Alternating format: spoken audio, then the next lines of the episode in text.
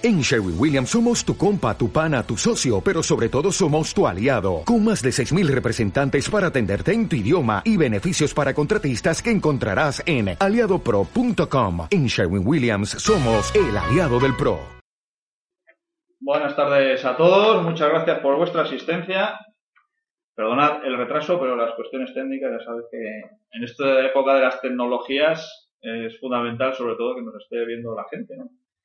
Y ahora mismo pues eh, es mucha la gente que se está empezando a conectar a la conferencia, así que espero que el tema sea de vuestro interés y el contenido también. Y sobre todo que luego en la segunda parte, porque lo que quiero es no alargarme demasiado en la exposición, pues que planteéis pues todas las preguntas o dudas que tengáis o experiencias que hayáis tenido, porque seguro que por desgracia más de una tendréis.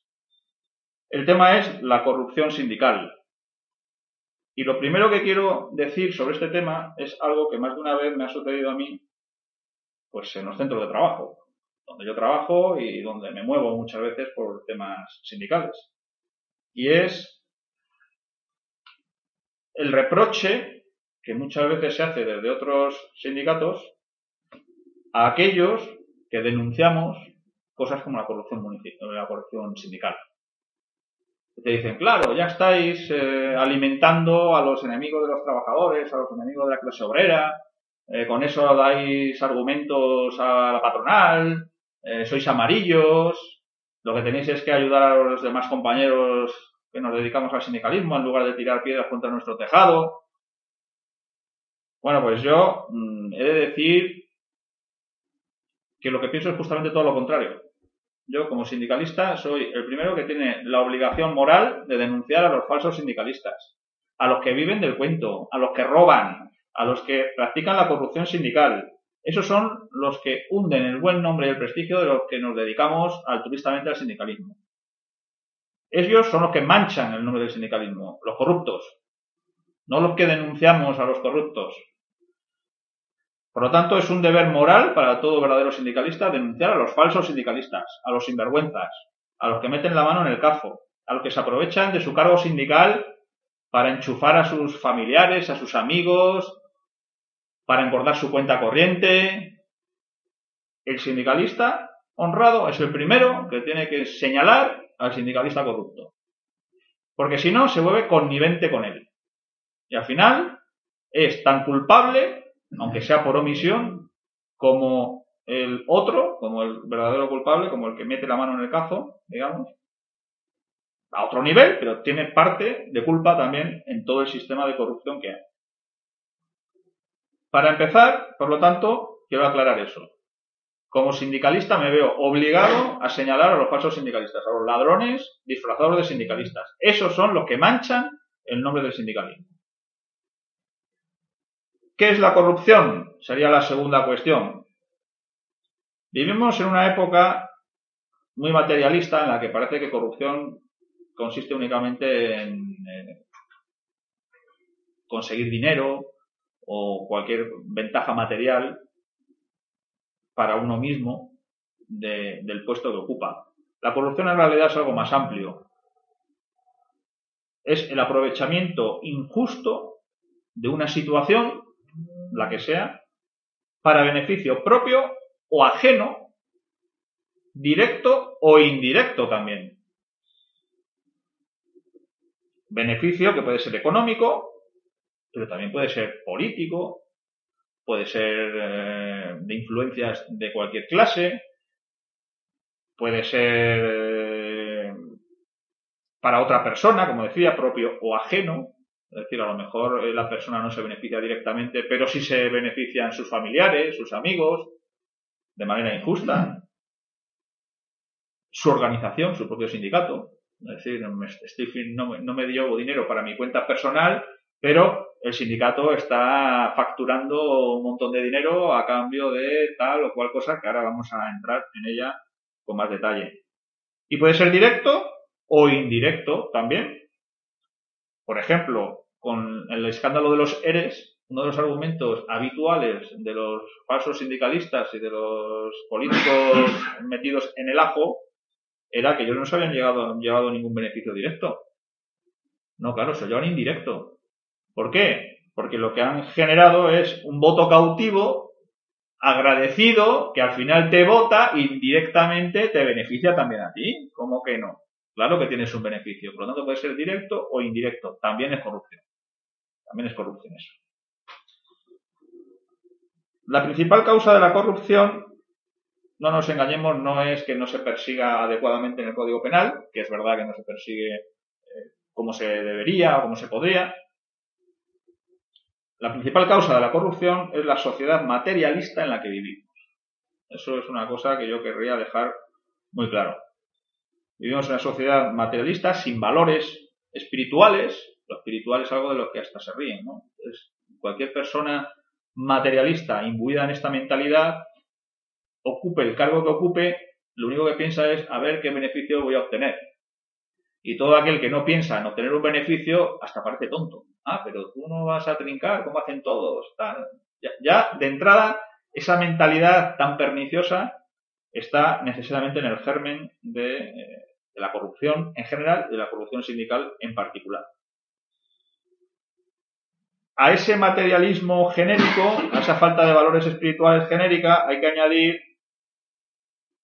un materialismo específico de gran parte del sindicalismo. Y que gran parte del sindicalismo bebe precisamente de las fuentes ideológicas del materialismo histórico, del materialismo dialéctico, es decir, que ya filosóficamente son materialistas. No es ya solo que carezcan de valores morales o espirituales, mejor dicho, sino que directamente en su propia filosofía marxista o post-marxista todo se explica en función de lo material y por lo tanto eh, fuera de la obtención de ventajas materiales pues no se entiende la, propia actividad sindical incluso que siempre desde, desde esa perspectiva está enfocada siempre pues a la mejora de los salarios y cosas así materiales muy concretas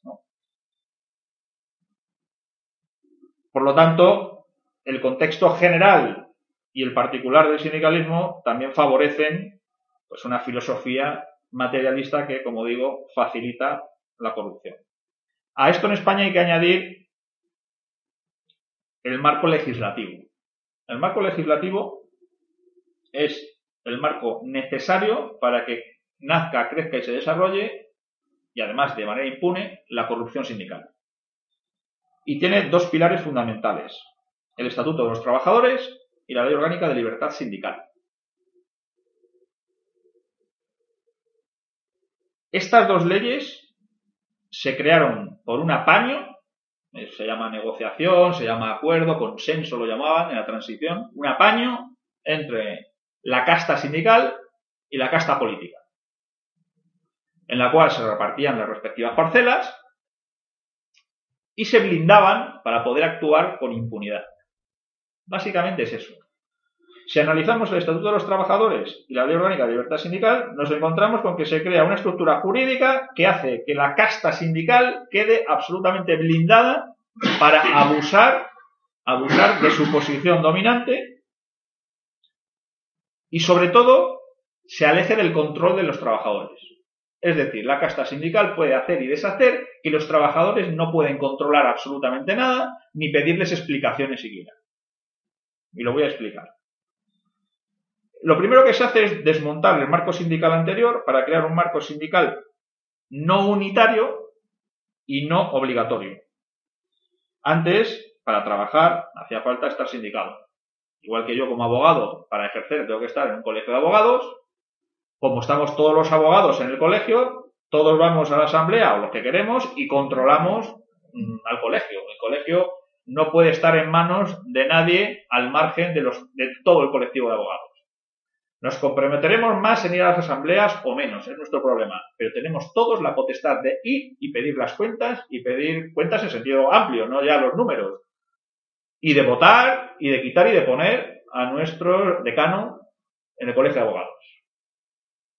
Y hacer mociones y lo que queramos.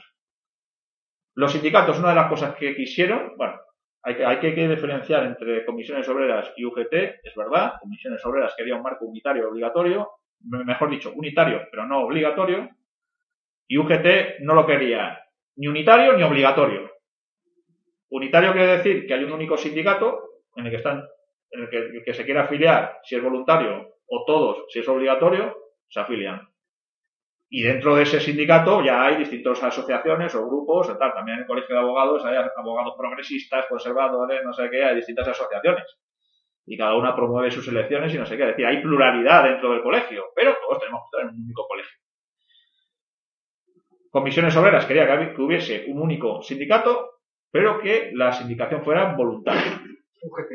No, Comisiones Obreras. Un único sindicato, pero de afiliación voluntaria. UGT no quería un sindicato, sino distintos sindicatos, reproducir de alguna manera el modelo de partidos políticos en el ámbito sindical. Y por lo tanto, que fuera voluntaria también la afiliación con la excusa de la libertad sindical. Pero claro, ¿por qué querían esto? ¿Por qué ninguno quiere la sindicación obligatoria? Porque es la manera de que solo ellos controlen sus propios sindicatos. Si todo el mundo se afilia, cualquiera puede pedirles explicaciones. Cualquiera puede votar quién va a estar o no presidiendo un sindicato. Y eso es lo que ellos no quieren. Ellos quieren que en su sindicato solo estén los suyos. Solo les controlen los suyos. Y por lo tanto, que la gente en general eh, pues no esté afiliada preferentemente. Y si están afiliados, que sean de su cuerda. Si no, mejor que no estén. Por eso ninguno quiere la sindicación obligatoria. ¿eh? Eso tengámoslo claro. Porque no quieren que nadie les pida cuentas. Pero luego ellos van a recurrir a los a los fondos públicos. Es decir, que con el dinero de todos, de todos los trabajadores, con el que nos descuentan de la nómina para formación y para tantas cosas, ellos sí lo van a usar. Sin embargo, nosotros no podemos pedir las explicaciones del dinero que usan nuestro, porque no estamos afiliados al sindicato. Ahí empieza el truco. El truco del almendruco, como, como diría alguno.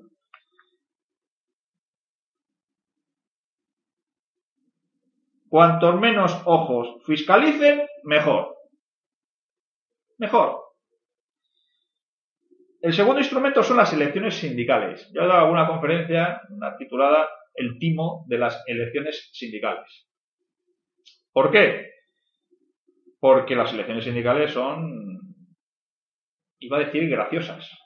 Imaginaros que las elecciones para el gobierno de España las organizara no el Estado, sino el PP con el PSOE. Que no haya ningún organismo del Estado en las mesas electorales ni nada, sino que PP y PSOE, ellos controlan, ellos convocan las elecciones, ellos controlan el desarrollo del proceso, ellos llevan luego las actas, ellos hacen todo. Que si algún otro partido que se presenta a las elecciones tiene alguna queja, tiene que ir a un proceso arbitral donde los árbitros los han designado PP y PSOE y que solo al final, solo al final, si, si se van pasando todos esos filtros sin una solución satisfactoria, vamos a la justicia, y la justicia, que se supone que es independiente, pues resulta que los jueces por el, por el cuarto turno han ido puestos a dedo por PP y PSOE también. Dirías, jolín, vaya timo, ¿no? O sea, o sea esto ni en la república más eh, eh, perdida del país más olvidado y más eh, corrupto pasa algo así. Bueno, pues eso es exactamente lo que pasa con las elecciones sindicales. Comisiones obreras y UGT son los únicos que tienen el privilegio de convocar elecciones. Los demás sindicatos no podemos convocar elecciones, salvo que estemos en el comité de empresa bien asentado con más del 10% de los votos. Ellos, aunque no tengan representación, aunque da igual, ellos pueden convocar cuando quieran cuando quieran. Ellos son los únicos que tienen acceso a los datos de las empresas. Cuántos trabajadores hay, de qué categorías, etcétera, para saber pues, cuántos representantes hay que se eligen las empresas, etcétera, etcétera. Los demás sindicatos lo tenemos prohibido, no podemos acceder a esos registros. Solo pueden ellos dos. Son algunos de los ejemplos, podría poner muchos más. A eso se suma la prórroga indefinida de los mandatos. Es decir, aparte de los privilegios que ellos tienen para convocar, para dirigir los procesos electorales, para que tienen luego los árbitros, eh, son todos de, los sindicatos de la patronal, aparte de que gran parte de los jueces de lo social, todos, por supuesto, pero gran parte resulta que proceden de comisiones UGT. Eh, aparte de todo eso, tienen el privilegio de que una vez han convocado elecciones, pueden no volverlas a convocar nunca más. Estos días se está repartiendo este periódico en el que, por ejemplo, se está denunciando la situación de eh, Telemadrid. Guerra en Telemadrid. La izquierda lo ha convertido en su chiringuito. es el titular de este periódico.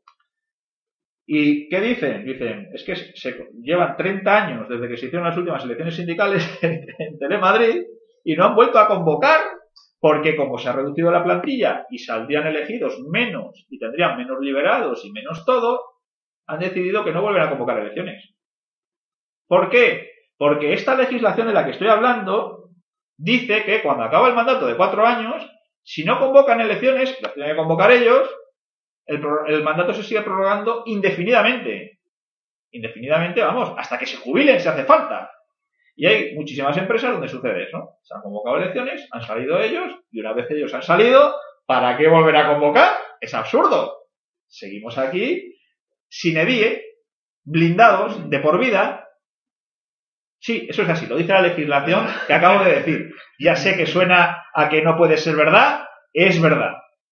Es verdad. Es así. A eso se añade eh, algo que habréis oído muchas veces, los liberados. ¿Qué son los liberados?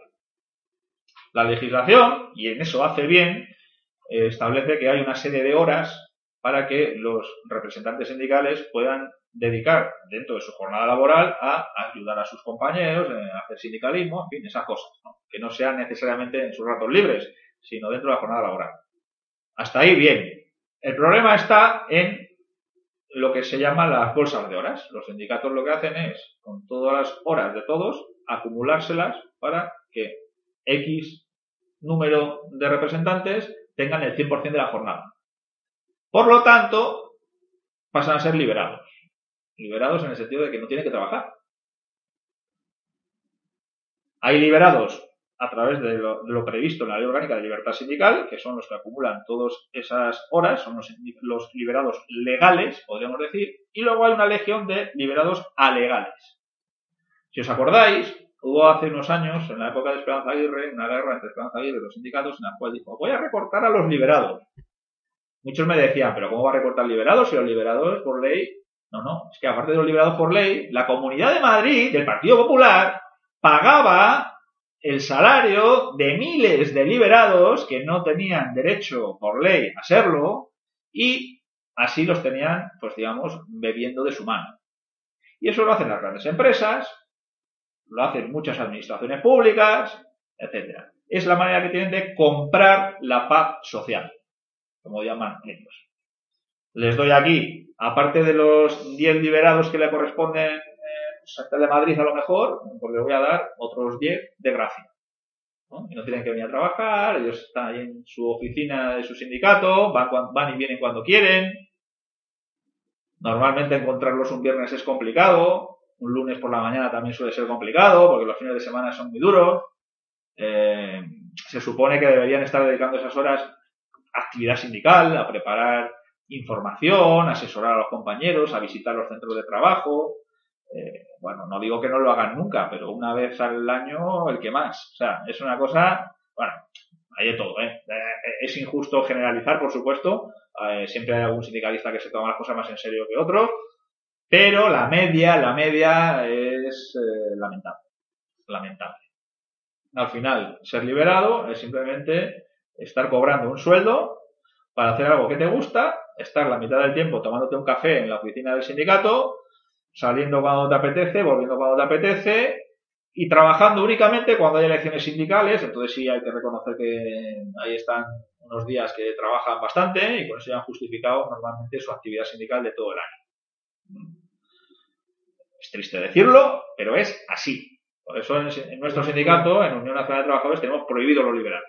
Yo tenemos prohibido. Un caso que estaba conmigo, estaba en la manga y tenía que volver el viernes, dijo, bueno, casi voy a llamar y volvió el viernes y lunes en Liberia, por cierto, digo la empresa. te puedo contar un caso de que yo tenía que ir al comité de empresa de mi trabajo en un ministerio y fui un lunes por la mañana, lo que decía antes no era irónico, y no, no es que todavía no han llegado porque a lo mejor a media mañana y tal, bueno, voy a media mañana, no, se han ido ya al café y tal, jolín. Bueno, eh, bueno, a ver si el viernes me puedo escapar antes y le paso. El viernes, uff, el viernes no, porque el viernes salen antes y tal. Vamos a ver, ¿hay alguna hora en la que haya alguien en este comité? ¿O no? Vamos, eh, es imposible encontrar a alguien, ¿no? Eh, lamentable, lamentable, lamentable. Hay eh, además del marco sindical en general, de las elecciones sindicales, hay otro marco de corrupción que es la negociación colectiva. ¿Qué es la negociación colectiva? Está también prevista en nuestra legislación sindical y es básicamente pues el mecanismo por el cual los eh, sindicatos y la patronal, a veces con alguna administración también, pero no necesariamente, pues eh, establecen un diálogo para mm, establecer convenios colectivos, acuerdos marco en general sobre distintas áreas, etcétera. Normalmente a la hora de negociación colectiva nos solemos circunscribir a la negociación concreta de la empresa con, los sindicatos como comité de empresa en el ámbito de convenios colectivos, pero es un poco más, es un concepto un poco más amplio. Bueno, pues la connivencia con la patronal es total. O sea, vosotros veis que en los medios de comunicación eh, la patronal es la gran enemiga. Bueno, eso pues es mentira. ¿Vale? Es mentira. Ellos se reparten eh, fondos de formación y de muchas cosas a pachas, al 50%, y no entran en que se lo gasta la otra parte y no hay ningún problema. Aparte de eso, llegan a acuerdos de liberados sindicales, como lo que he dicho antes, y de una serie de beneficios eh, para los representantes sindicales a cambio de la paz social. Es decir, no protestéis mucho, venga, yo os mantengo aquí estos liberados, no, no, os voy a pedir que justifiquéis vuestras horas sindicales, no voy a pedir nada, tal y cual, y vosotros, pues bueno, mantenéis a la gente tranquila, eh, de vez en cuando hacéis como que estáis enfadados, pero mm, baja intensidad, baja intensidad.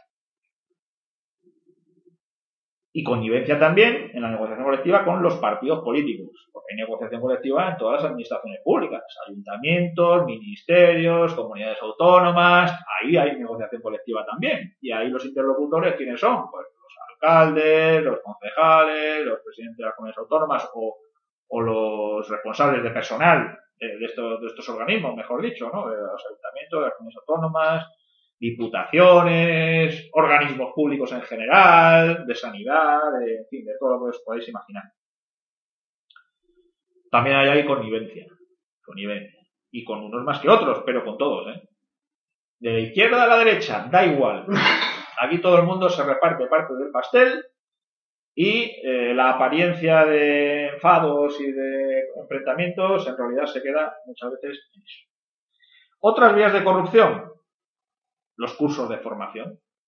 A todos los trabajadores se nos detrae nuestras nóminas para formación un dinero que luego gestionan los sindicatos y las patronales. Aquí hemos visto casos sangrantes. la corrupción en el tema de la formación es total. Total. Justifican gastos que en algunos casos han tenido la desfachatez, y están ahora siendo juzgado más de uno, la desfachate de pasar facturas hasta de alquiler de local. Cuando el sindicato estaba dando su curso de formación en un, en un local público cedido de patrimonio acumulado, ¿cómo va a estar justificando un alquiler? ¿Pero de qué está? Pues hasta eso. Justifican el material didáctico, los libros que se entregan, etcétera, que están hechos en sus propias empresas que han creado su gente. O sea, ellos crean sus empresas de formación, sus editoriales, tienen a sus profesores que son miembros del sindicato, todo para luego justificar el pago de todos los gastos. Pero en realidad todo es todo se ha generado en el propio sindicato y todo el beneficio queda en el propio sindicato. Es decir, es todo mentira. Es todo una gran mentira. Y con eso justifican gastos millonarios en formación. Por supuesto, lo que menos importa es que los cursos sean útiles, que los trabajadores al final encuentren un puesto de trabajo gracias a ese curso, que tengan un nivel académico importante, que sean títulos de prestigio, eh, incluso que vaya la gente a clase. Si con tal de justificar luego, fírmame aquí las, asistencias y tal, y ya decimos que han venido 30 personas a este curso estupendo, magnífico, que no vale para absolutamente nada, nada más que para engordar las arcas de nuestro sindicato. Es realmente el objetivo. Es lamentable, pero es así. Otra fuente de otra, otra vía de corrupción, los servicios jurídicos antes comentaba Oscar, eh, eh, pues, eh, el caso de, la asesoría jurídica en esos casos. Yo entiendo que los no afiliados a los sindicatos pues paguen por algún servicio, pero tiene que ser proporcional. Lo que no puede ser es los abusos en los que caen, que muchas veces cobran lo mismo o más que un bufete privado. Cuando están financiados, están financiados con dinero público para que presten servicio a los trabajadores. Y sin embargo, hasta en eso facturan y facturan y facturan. Es tremendo. Pero lo peor de los servicios jurídicos ni siquiera es eso. No.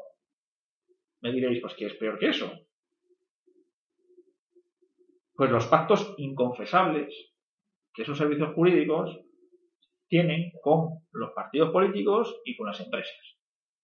Los servicios jurídicos de los sindicatos llegan a acuerdos para que se dé el visto bueno un ERE a cambio de que me metan a tales personas, que a lo mejor ni siquiera han sido, han formado parte de la empresa. Lo hemos visto en Andalucía. Y eso es la connivencia del sindicato a través de sus servicios jurídicos con los partidos políticos que al final tienen que dar el visto bueno en la Dirección General de Trabajo o de Empleo de la Comunidad Autónoma a los ERES. ¿Vale?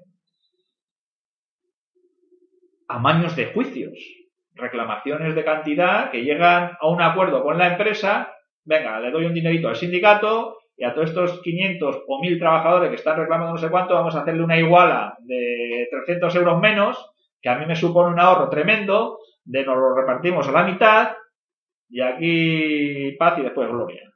Eso se da mucho en los grandes sindicatos, sobre todo cuando son conflictos colectivos que afectan a miles de trabajadores. De eso los trabajadores ni se enteran. Más de una vez algún trabajador ha dicho, no, es que hemos llegado a juicio, no me he enterado de nada, resulta que ya estaba todo acordado y, no, no, entiendo, no lo entiendo. Eh, se ha llevado una cifra que a mí no me sale eh, y no entiendo por qué. Pues en la mayor parte de los casos ha habido un apaño. Yo no puedo decir que en el 100% sería temerario, pero, eh, todo, no, muchas de esto no se suele poder probar, como es lógico. Pero esto sucede mucho. Además, ¿Dónde hay corrupción sindical? En los servicios sociales que prestan los sindicatos. Nos acordamos de las promociones de vivienda de la PSV, de UGT. ¿Cuánto no habrán robado en promociones de viviendas? Con recalificaciones, con apaños con concejales, con no sé qué. En residencias, lo hemos visto hace poco también con una residencia que, creó Soma UGT, ¿eh? Y que, y que ha dado al traste pues con toda, toda la labor sindical de este sindicato porque eh, ha quedado en evidencia que todo era corrupción. Todo era corrupción, los permisos eran ilegales, todo, todo. No, había, no, sé, no era ni siquiera el terreno urbanizable, en fin, una cosa tremenda. Y ahí llegaron unos apaños y a través del dinero público que llega para la construcción, que va a una empresa también de amiguetes, en fin, todo queda en casa y al final la residencia es la excusa para que el presidente de Son UGT le hayan encontrado no sé cuántos millones en la cuenta corriente. ¿Que de dónde vinieron? A ver, supongo que no solo de esto, pero entre otras cosas. También con los servicios de vacaciones.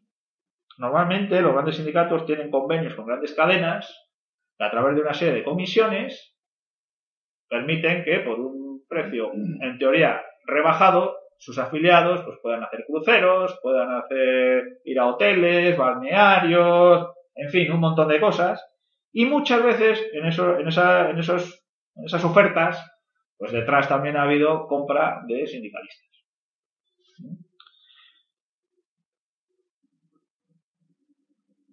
Nosotros somos un sindicato muy pequeñito, pero incluso en un sindicato tan pequeñito como nosotros, nos han llegado ofertas de corrupción. Recuerdo perfectamente eh, en cierta empresa importante que convocamos elecciones sindicales y lo primero que me llama es el director de personal para decirme si con nosotros van a poder mantener los acuerdos que tienen con comisiones y UGT. Y yo le digo, ¿acuerdos? ¿A qué se refiere? ¿Hay algún convenio colectivo o algo que de empresa? No, hombre, no, no, no estoy hablando de eso. Estoy hablando de, eh, bueno, ya sabes, de que aquí pues queremos que haya paz social y que, en nosotros tenemos nuestra tarifa ya establecida con ellos y si estáis vosotros eh, de acuerdo o no con, con, eso. Mire, es que nosotros no nos dedicamos a eso. Es que entonces yo no voy a permitir que haya elecciones sindicales en mi empresa, ¿eh?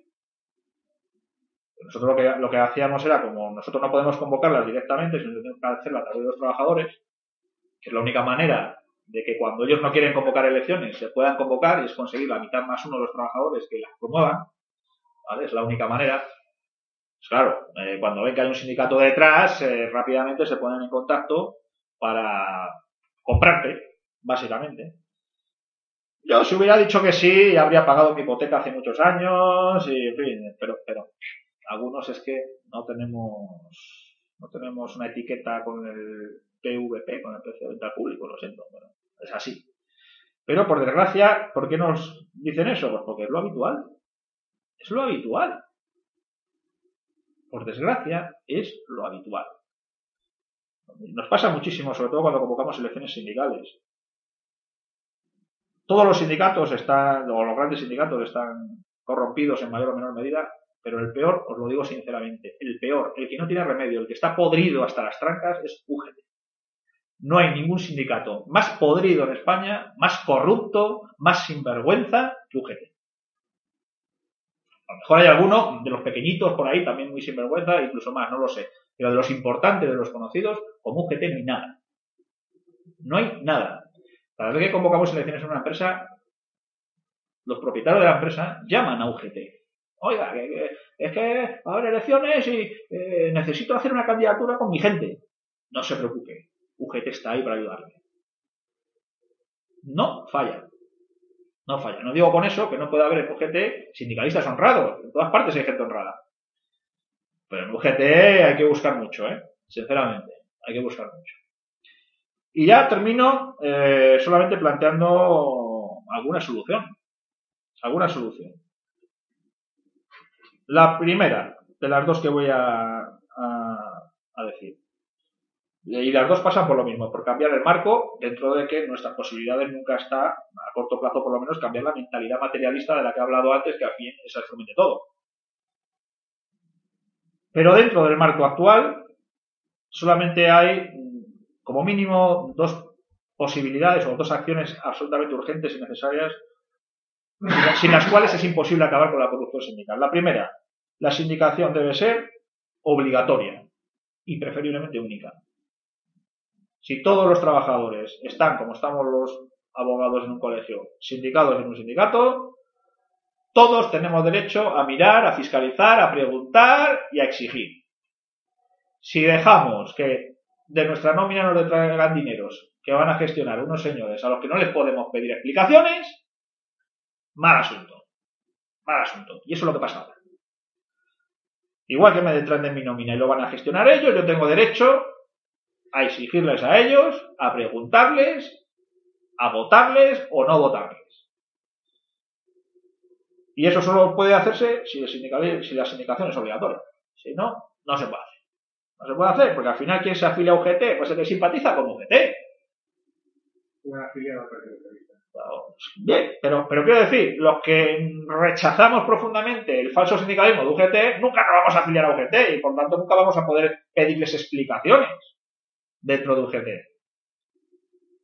Y en segundo lugar, que las asambleas de trabajadores sean eh, obligatorias siempre que se tome una determinación o un acuerdo que afecta a la plantilla, ¿eh? sean obligatorias y tengan sus funciones.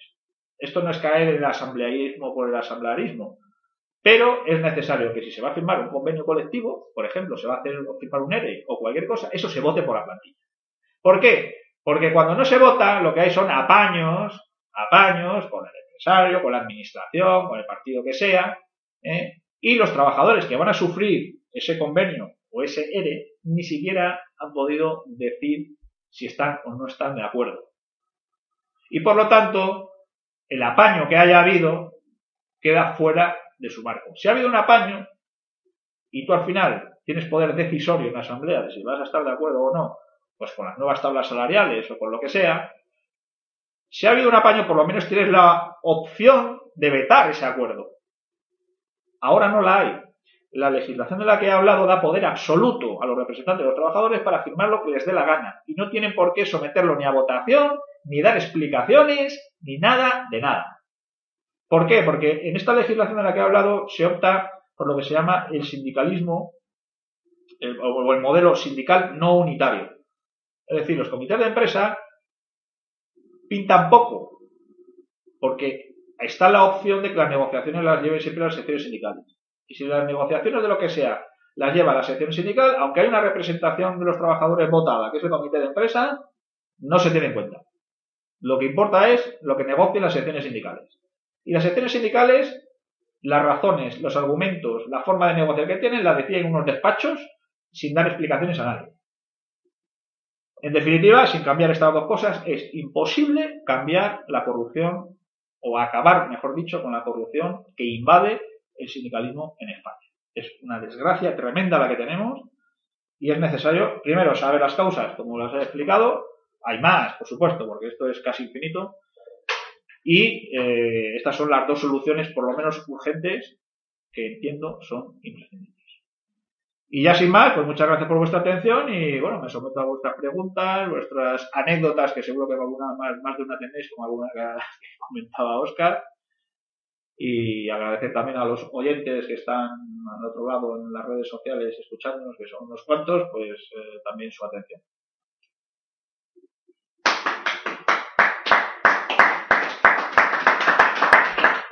Una pregunta, sí. ahora muchos que quieren ser liberados. ¿Quién puede ser liberado? ¿Que quién puede ser liberado? Pues el que decida el sindicato de turno. Es decir, no hay un derecho a ser liberado. Entonces, si tú eres lo suficientemente pelota para llevarte bien con quien lleve la sección sindical de turno, pues te harán liberado.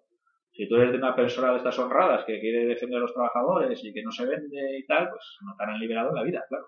Siempre y cuando tu empresa tenga la suficiente gente para que puedas ser liberado. Claro, a las pequeñas y medianas empresas eso no, pero cuando ya hay comités de empresa empieza a haber posibilidades, es decir, a partir de 50 trabajadores y especialmente más de 250, que aparte de, la representación del comité tienen derecho también a delegados sindicales. Los delegados sindicales no han sido elegidos eh, por los trabajadores, representan solo a la sección sindical, pero tienen las mismas, eh, los mismos privilegios y las mismas eh, características en general que tienen los representantes unitarios. Entonces, pues claro, pues también están liberados, tienen sus horas sindicales, todo igual. Entonces, si tú te llevas bien con quien esté arriba, esto, esto es, sucede lo mismo que la política. La selección natural es inversa. En lugar de ser una selección de los mejores, la selección es de los peores. De los pelotas, de los sinvergüenzas, esos son los que medran. Los honrados normalmente hacen poca carrera. Así tenemos casos pues como los el presidente o secretario general de UGT que creo que fue un día a trabajar cuando era joven y desde entonces no ha vuelto a pisar la fábrica. Antiguamente uno, uno decía, hombre, eh, o sea, Marcelino Camacho, hombre, sí, el que trabaja en la Perkins. Eh, Nicolás Redondo, ah, sí, hombre, el de los astilleros este, eh, y tal. Es decir, era gente que trabajaba. Luego nos gustaría más o menos su manera de hacer sindicalismo, podemos estar más de acuerdo o menos, pero hombre, por lo menos venían del mundo del trabajo. ¿eh? Los de ahora no han trabajado nada, no saben lo que es trabajar. José Luis Corcuera, cuando era sindicalista, era, era liberado. No, no sé, su caso concreto no, no lo conozco como para opinar. No lo sé. Tenía. Sé que era electricista y trabajaba en autonomos de Vizcaya. Ajá. Pero no sé, no sé más. Sí, sí, sí. Pero bueno, pues, yo, hombre, lo vas a ver, el que trabaja y aparte de eso, unas horas lo dedica al sindicalismo, a asesorar a sus compañeros y tal. A mí eso me parece perfecto, si es lo que hacemos nosotros, de hecho, o sea, si eso no hay ningún problema. Si el problema de los liberados es que pasa pues como Pepe Álvarez. Una vez de joven, cuando a los 18 años entró a la fábrica y desde entonces ha sido liberado toda su vida y no sabe ni lo que es coger un martillo, hombre, y este es el defensor de los trabajadores. Claro, así tiene la estructura corrupta que tiene como sindicato, entre comillas, que es UGT. Claro, es una estructura podrida, entonces solamente sube el que forma parte de la podredumbre, porque nadie, nadie promociona entre los podridos a gente honrada, decente y con valores y principios, porque, claro, no va a entrar en el juego. Entonces, eso no interesa, no interesa, ¿no? Y como digo, esto, esto, es toda una estructura montada desde el principio hasta el final para que esto sea así. Para que esto sea así. Sí. Eso es que yo no lo he conocido. Te descuentan, o sea, a cualquier trabajador te descuentan de la nómina. Sí, sí, claro. Nunca te has leído tu nómina. No, pero bueno, yo es que como era funcionario, Con una formación. Eh, sí. Sí, eh, hay un apartado, igual que hay un apartado que, que es para eh, lo del paro y todo esto, hay otro apartado que, que pone otro tanto por ciento y de formación y Entra dentro de la cotización. Sí, 35, sí, sí. actualmente, que te Eso quitan es cualquier el nómina de cualquier empleado español. A Aunque todos. sea, aunque sea funcionario. Para todo A todos, a todos, Lo todos. que sea. A todos, a todos. Pero luego, por Eso te lo quitan a ti.